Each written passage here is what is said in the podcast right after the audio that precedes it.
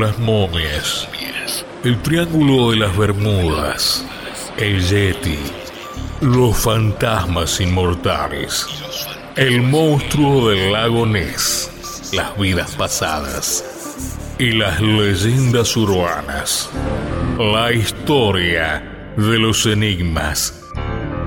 La historia de los enigmas que siempre quisiste conocer. Como solo la radio te los puede contar. Te los puede contar. En todo bien, presentamos historias de los enigmas. En todo bien.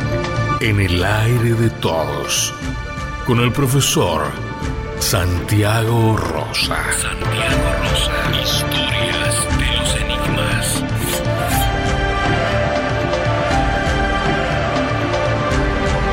Santiago, Santiago Dorado, ¿cómo le va? Bienvenido.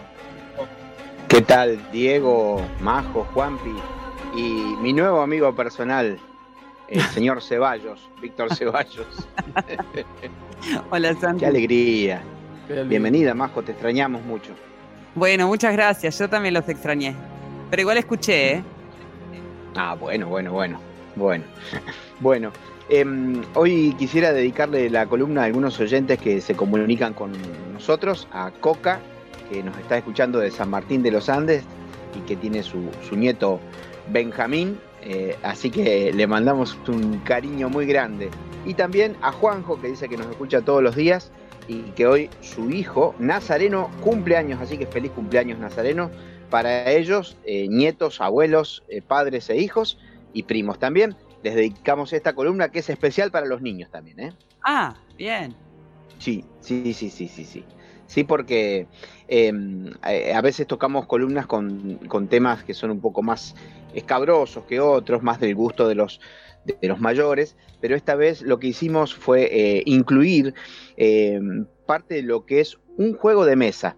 Uno le puede parecer increíble que un juego de mesa pueda contener las claves donde los maestros de sabiduría de la humanidad dejaron claves trascendentes para la transformación humana. Y hoy vamos a hablar del juego de la oca y de los caballeros templarios. Dos super temas.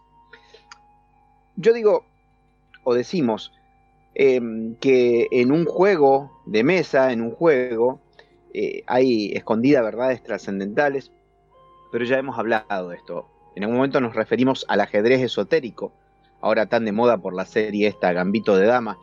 Decíamos que el ajedrez contiene claves esotéricas, que ya de los colores blancos y negros eh, de, de su- de sus casillas representan la lucha eterna de la luz y las tinieblas. También hablamos en algún momento del tarot, ¿eh? que el tarot, ustedes me dirán, ¿qué tendrá de lúdico el tarot o por qué lo relaciono con los juegos? Porque, por si no lo sabían y lo volvemos a repetir, el tarot eh, de, de esa baraja, el tarot original es el egipcio, después derivan otros tarot, el tarot de Marsella y otros, pero del tarot derivan todas las barajas, incluso la baraja española con la que nosotros eh, jugamos al truco o al tute cabrero, vienen del tarot. Al ¿Y tute cabrero, te saltó, te la edad ahí con el Sí. tute cabrero. Vos no sabés que yo me, me juntaba en Plotier con un grupo de amigos a jugar al tute cabrero. eh, y vos sabés que se armaban unas partidas extraordinarias. Te confieso que nunca lo terminé de aprender. Yo, Eh, yo, ah. yo jugaba con el tute cabrera, un vecino mío. Jugamos. claro, claro, o con, con eh, Gregorio Luis de Cabrera, el fundador de Córdoba. Es un nombre que es caro a vos. ¿No? Bueno, pero el Tute Cabrero, que, es verdad, como decís, Diego, lo- los más grandes saben que hay un montón de juegos, el chinchón, la escoba, pero también las cartas españolas se utilizan para la adivinación. En realidad, adivinación es la manera incorrecta de decirlo, porque adi- adivino significa contrario a Dios. Nosotros preferimos decir que es predestinación, o lo que se llaman las mancias. Pero en este caso, el juego de la oca no es un juego de eh, predestinación, sino que es un juego en el cual están escondidas las claves para el desarrollo espiritual de una persona, de cualquiera de nosotros. De vos oyente que me estás escuchando en tu casa y te estás diciendo, yo también sí. ¿Y por qué lo dejaron eh, los, los grandes maestros de sabiduría de la antigüedad plasmado en los juegos? Porque ellos sabían que muchas veces eh, hay periodos de oscurantismo en la historia de la humanidad, donde lo primero que peligran son las bibliotecas y los libros, hoy serían las nubes cargadas de información o sobre información, como ustedes quieran, pero saben que la humanidad nunca va a dejar de jugar, el espíritu del juego en la humanidad, ya sea el juego de los niños, que es un aprendizaje para la adultez, es un paso hacia la adultez, como el juego, que, que en algún momento se termina transformando en una enfermedad, que es la ludopatía, siempre van a estar presentes en la humanidad. Y bajo la forma de símbolos muy específicos, están en los juegos. Esto no quiere decir que si yo me paso una noche jugando al tute cabrero voy a desarrollarme espiritualmente o voy a encontrar las claves. Pero para el que sabe ver, para el que, el que, como dicen los libros sagrados, el que teniendo ojos para ver y oídos para oír puede encontrar las claves, esto significa una transformación. ¿Qué es el juego de la oca? El juego de la oca es un juego de mesa que tiene 63 eh, casilleros. Em, está hecho en forma de espiral. Y el espiral es uno, o, la espiral, es uno de los símbolos sagrados de la humanidad. Eh, tiene que ver con la geometría sagrada, tiene que ver con temas a lo mejor demasiado complejos para desarrollarlos en una columna. Pero estas casillas em, implican un juego que se juega de a dos, y esto nos recuerda a los caballeros templarios, eh, porque los caballeros templarios se los representaba como eran monjes guerreros, monjes y guerreros a la vez, eh, de, espada llevar, se los representaba de dos en un solo caballo, por muchas razones. Primero, porque eh, vivían una vida de pobreza y segundo, porque, como decían los libros sagrados, cuando dos o más estén reunidos en mi nombre, yo estaré en medio de ellos. entonces, este juego se juega de a dos y se juega con los dados. Yo no quiero irme por las ramas porque eh, si hay alguna de las críticas que recibimos frecuentemente, eh, un amigo me decía, vos caracoleas mucho cuando hablas en las columnas, te vas por las ramas. Pero eh, hablar de estos temas tan profundos es derivarlos a veces a otras cosas. Pero el tema de los dados es interesante, lo vamos a tocar en otra columna. ¿Sí? Ya, los dados tienen toda una implicación esotérica también. ¿sí? Bueno, se juega con dados, entonces se van tirando los dados y conforme van saliendo los números, me siguen con, el juego, porque es difícil explicar cómo se juega el juego de la boca por radio. Sí, sí, sí. No es tan sencillo. No, te seguimos. Pero los, los oyentes se van a imaginar un tablero cuadrado enfrente de la mesa, un amigo, una amiga, un conocido, vecino, pariente, amigo. Eh, el cubilete, que es el vaso donde están los dados, se tiran los dados y conforme los números van saliendo, se van poniendo las fichas en los distintos casilleros hasta llegar al casillero 63, que es el jardín de la oca. Y después vamos a explicar qué implicación tiene la oca, por qué se llama la oca. Bueno, van avanzando las fichas y van cayendo en distintos casilleros que tienen distintos símbolos. Los símbolos son la oca, que para nosotros lo más parecido a la oca es un ganso, lo que pasa es que eh, tiene una connotación tan despectiva la palabra ganso eh, eh, en nuestra habla cotidiana que nosotros decimos, mira que él es un ganso, nos referimos a un idiota. O sea, no deberíamos hacerlo, pero lo hacemos. En cambio, para, para las culturas orientales, y después vamos a ver que muchas culturas antiguas, el ganso o la oca era en realidad un animal sagrado. Y después lo vamos a explicar. Incluso la palabra ganso es una palabra hindú que viene de Hamsa, que es un ave milagrosa y, tremendamente espiritual de la cual hablan los hindúes en sus crónicas. Pero la oca, en realidad, eh, es ese animal sagrado eh, que va a estar en un jardín. El jardín de la oca es el último casillero y ahí hay que llegar. Si nosotros lo vemos, como decíamos, como un juego en el cual eh, uno va a ir avanzando, o retrocediendo, porque así es el camino espiritual, ¿no? Uno cree que avanza y a veces retrocede, a veces queda detenido, Bueno, de hecho hay, hay, una, Eh, hay una frase, hay una frase, Santiago, que se utiliza mucho cuando decís, uh, retrocedí dos casilleros como en el juego de la boca. Cuando perdés algo, Ah, bien. este, que- cuando no, no, no podés avanzar en la vida o en algún proyecto o en algo, decís, uh, como en el juego de la boca, retrocedí dos casilleros. Exactamente. Bueno, lo de los dichos y lo, a lo que haces menciones es fundamental, porque de hecho, cuando pasás desde la figura de la casilla donde hay una oca hacia otra oca, se dice de oca en oca, tiro porque me toca. Después están los puentes. ¿eh? Hay, hay puentes, que los puentes tienen que ver, eh, son todos símbolos sagrados. Ustedes escucharon que a los, al, al Papa se lo llama el sumo pontífice. Sí. ¿Mm? Bueno, pontífice viene de el que hace puentes, el que establece los puentes. En realidad el Papa es el puente entre la parte terrestre y la parte espiritual. Todo lo que él ata o desata en la tierra lo desata en el cielo. Esto es bíblico. Si lo quieren buscar, lo buscan. ¿Mm? Entonces se dice, de puente a puente tiro porque me lleva la corriente. Eh, y también hay dados eh, dibujados en una de las estaciones y se dice de dado a dado tiro porque son cuadrados. Y hay toda también una explicación esotérica. Nosotros nos vamos a referir someramente a estas cosas para que después los oyentes eh, lo investiguen, porque hay libros, está en internet esta información.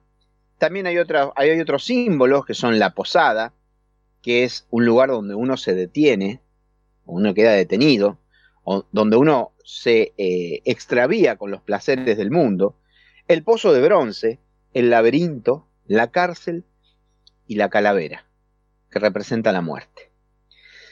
A ver, la antigüedad de este juego se calcula eh, más o menos 2000 años antes de Cristo, o de la era actual. Se dice que fue utilizado por los griegos en un momento en que las tropas griegas eh, necesitaban esparcirse eh, porque estaban haciendo guardia para, para un próximo combate. Y se ha encontrado una reminiscencia eh, del juego de la oca en una pieza arqueológica de arcilla cocida que se llama el disco de Efaístos, que también tiene una forma espiralada y que algunos, mm, algunos filólogos, estudiosos de la lengua, manifiestan que puede tratarse eh, de uno de, las, eh, de los primeros registros eh, de la lengua escrita, pero no de la lengua como lenguaje, como escritura, sino de la lengua ideográfica, de los símbolos.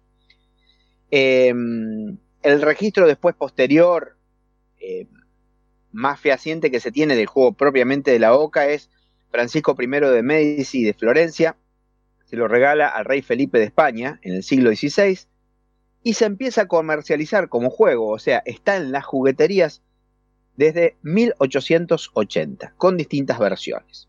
Ahora bien, uno dice, eh, este juego, ¿de dónde surgió? Bueno, surge justamente como el ajedrez de Oriente. Casi toda la sabiduría viene de Oriente. ¿Y por qué esa sabiduría viene de Oriente? ¿Y qué tiene que ver con los templarios? Los templarios, precisamente, eran un ejército de monjes guerreros que no solamente custodiaban el santo grial o los lugares santos de la cristiandad, donde tuvieron mayor trascendencia los, los hechos de la vida de Jesús, de Jesucristo, del Cristo, o como lo llaman las tradiciones espirituales, Yeshua ben Pandirá. Eh, allí quedaron el Santo Sepulcro y también quedó el cáliz o el sagrado cáliz, el cáliz de la última cena, el Santo Grial. Por eso se lo llamaban los caballeros templarios porque eh, custodiaban el templo de Jerusalén, el sepulcro de Cristo, en fin, los lugares sagrados que habían estado en manos durante mucho tiempo de los musulmanes. Se cuenta, haciendo un salto en la historia, que cuando los cristianos europeos llegan a Oriente, no solamente eh, se producen enfrentamientos a través de, los periodos de las cruzadas, que son la lucha de los cristianos y los musulmanes por recuperar los lugares santos, los templarios van a ser los que los custodian, sino que además, eh, en un plano más profundo, en vez de producirse una guerra o un conflicto, los cristianos obtienen información de los sabios orientales, de la antigua Persia, de la antigua India, de la lejana China, de la India, y que traen ese conocimiento a Europa. Un ejemplo es de eh, eh, la, causa del encuentro de los templarios con las culturas de Oriente, que cuando regresan de las cruzadas, y los templarios que son depositarios, son en realidad también, si estudian los bancos, los primeros banqueros del mundo son los templarios, eh, el, hecho más incuestionable de eh, la fusión de la sabiduría de Oriente y Occidente son las catedrales medievales. Catedrales que se construyeron en toda Europa, pero que conservaban claves y secretos que habían sido transmitidos por los maestros de Oriente a los maestros cristianos. ¿Me van siguiendo? Estas catedrales son templos sagrados donde no solamente se profesaba el culto divino, sino que estaban construidos estratégicamente en determinados puntos que ya habían sido sagrados para los pueblos que los habían habitado. El máximo ejemplo es la Catedral de Santiago de Compostela, que está en Galicia, España, en el Rincón Verde de España. Allí existe lo que se conoce como el Camino de Santiago, que va desde la frontera con Francia, hay muchos caminos de Santiago, pero el más tradicional, que es el Camino de francés, cruza todo el norte de España, desde la frontera con Francia, hacia el Atlántico. Y culmina en la Catedral de Santiago de Compostela. Todo el camino de Santiago está jalonado, está marcado, está simbolizado con un montón de claves que el viajero tiene que descubrir. Ahora hay una, hay una serie muy bonita que se llama La Peregrina, que habla de, de una mujer que va justamente con una comitiva medieval cruzando el camino de Santiago. Yo en el año 94 viajé a España a hacer el camino de Santiago. Creo que alguna vez le conté. Hay en las distintas catedrales, en diversas iglesias, en puentes, en piedras, en menjires. ¿Qué son los menjires o los túmulos?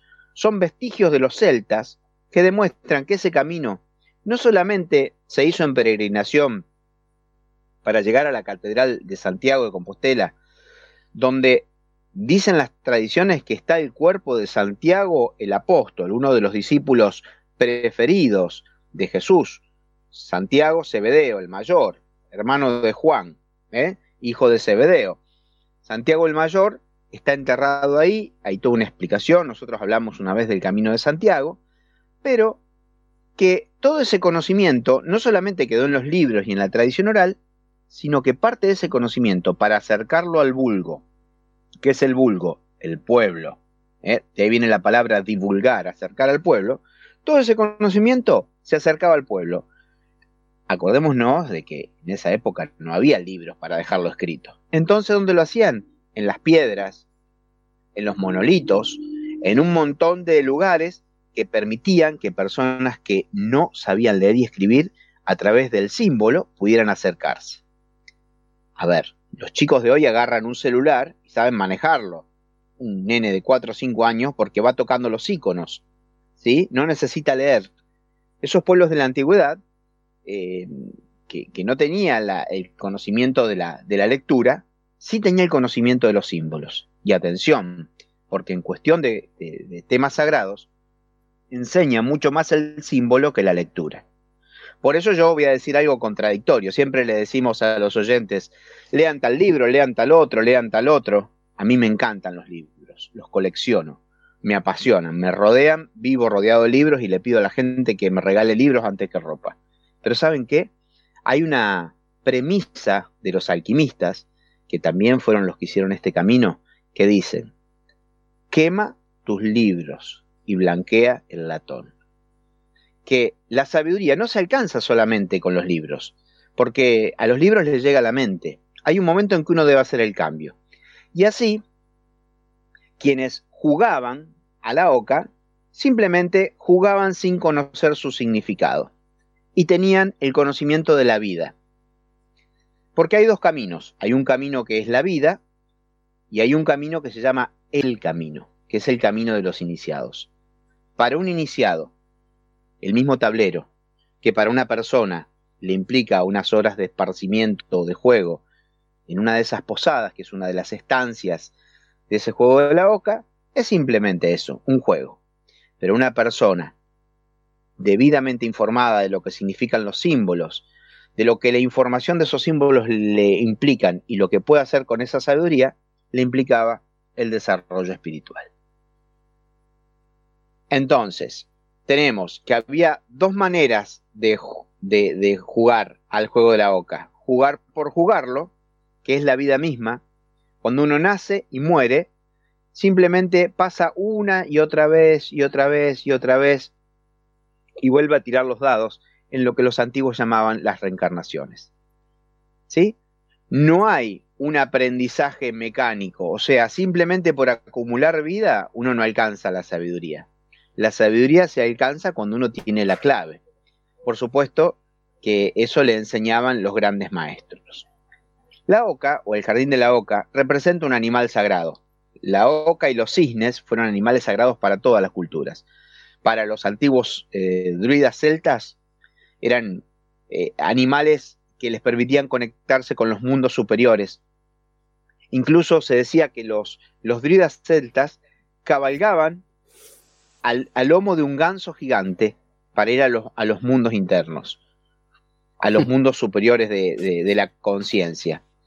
Em, para los chinos, los gansos vinculaban, lo vinculaban con el matrimonio. Para los egipcios, junto al ibis y al halcón, eran animales sagrados. También para los budistas.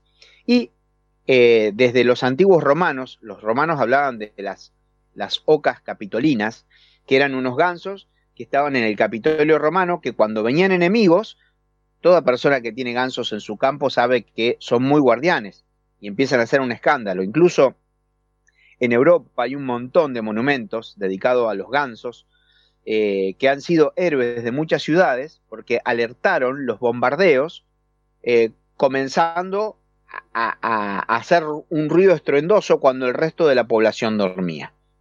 Pero además los gansos o las ocas tienen que ver con algo que se llama Languedoc.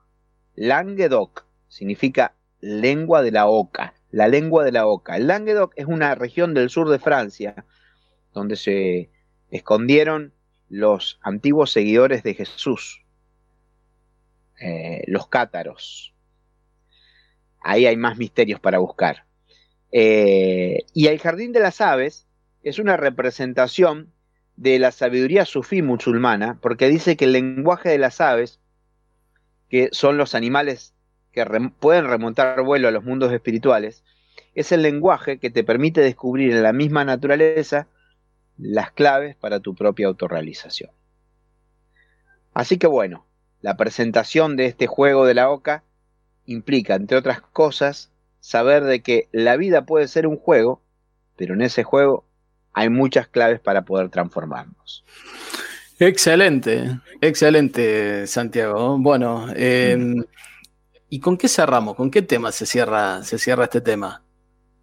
Bueno, si, la columna fue cortita, permitíme dedicársela a mi amigo personal, Eduardo Frappicini, que siempre me dice, muy larga, muy larga. No, yo sinceramente... Ah, perdón, ¿podemos cantar el juego de la oca? Ah, eso quería que me pregunten, Majo. Ah, claro. ¿Te acordás cómo era?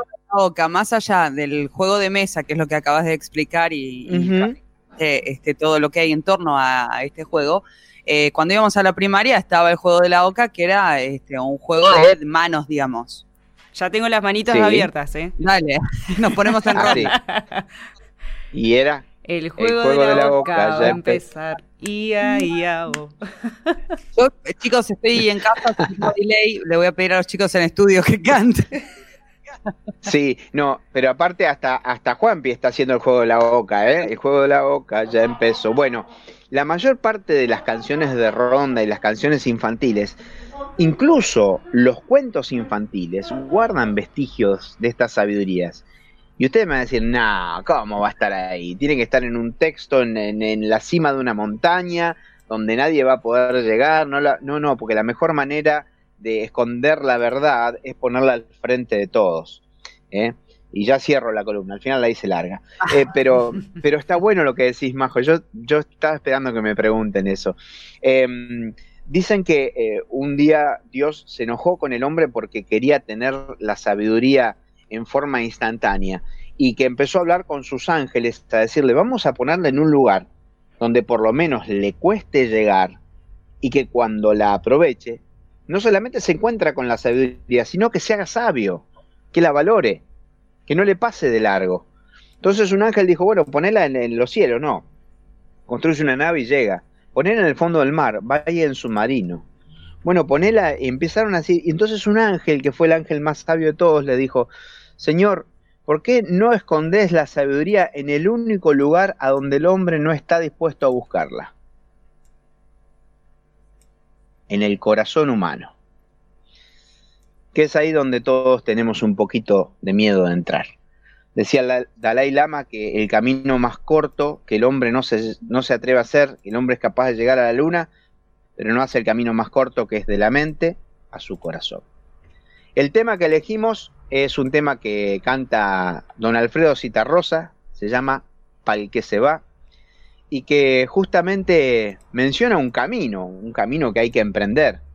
Eh, y dice muchas cosas importantes porque habla del camino espiritual, que dice, no lleves en la maleta lo que no vayas a usar, no te olvides que el camino es más largo para el que va cargado de, más. ¿Eh? Y otra, en otra oportunidad dice, no te olvides que el camino es para el que viene y para el que va. Dedicado a todos aquellos que quieren iniciar su camino estudiando los misterios, le dedicamos para el que se va. Gracias, queridos compañeros, y gracias a los oyentes. Chao, gracias, Santiago. LU5 Podcast. Todo bien.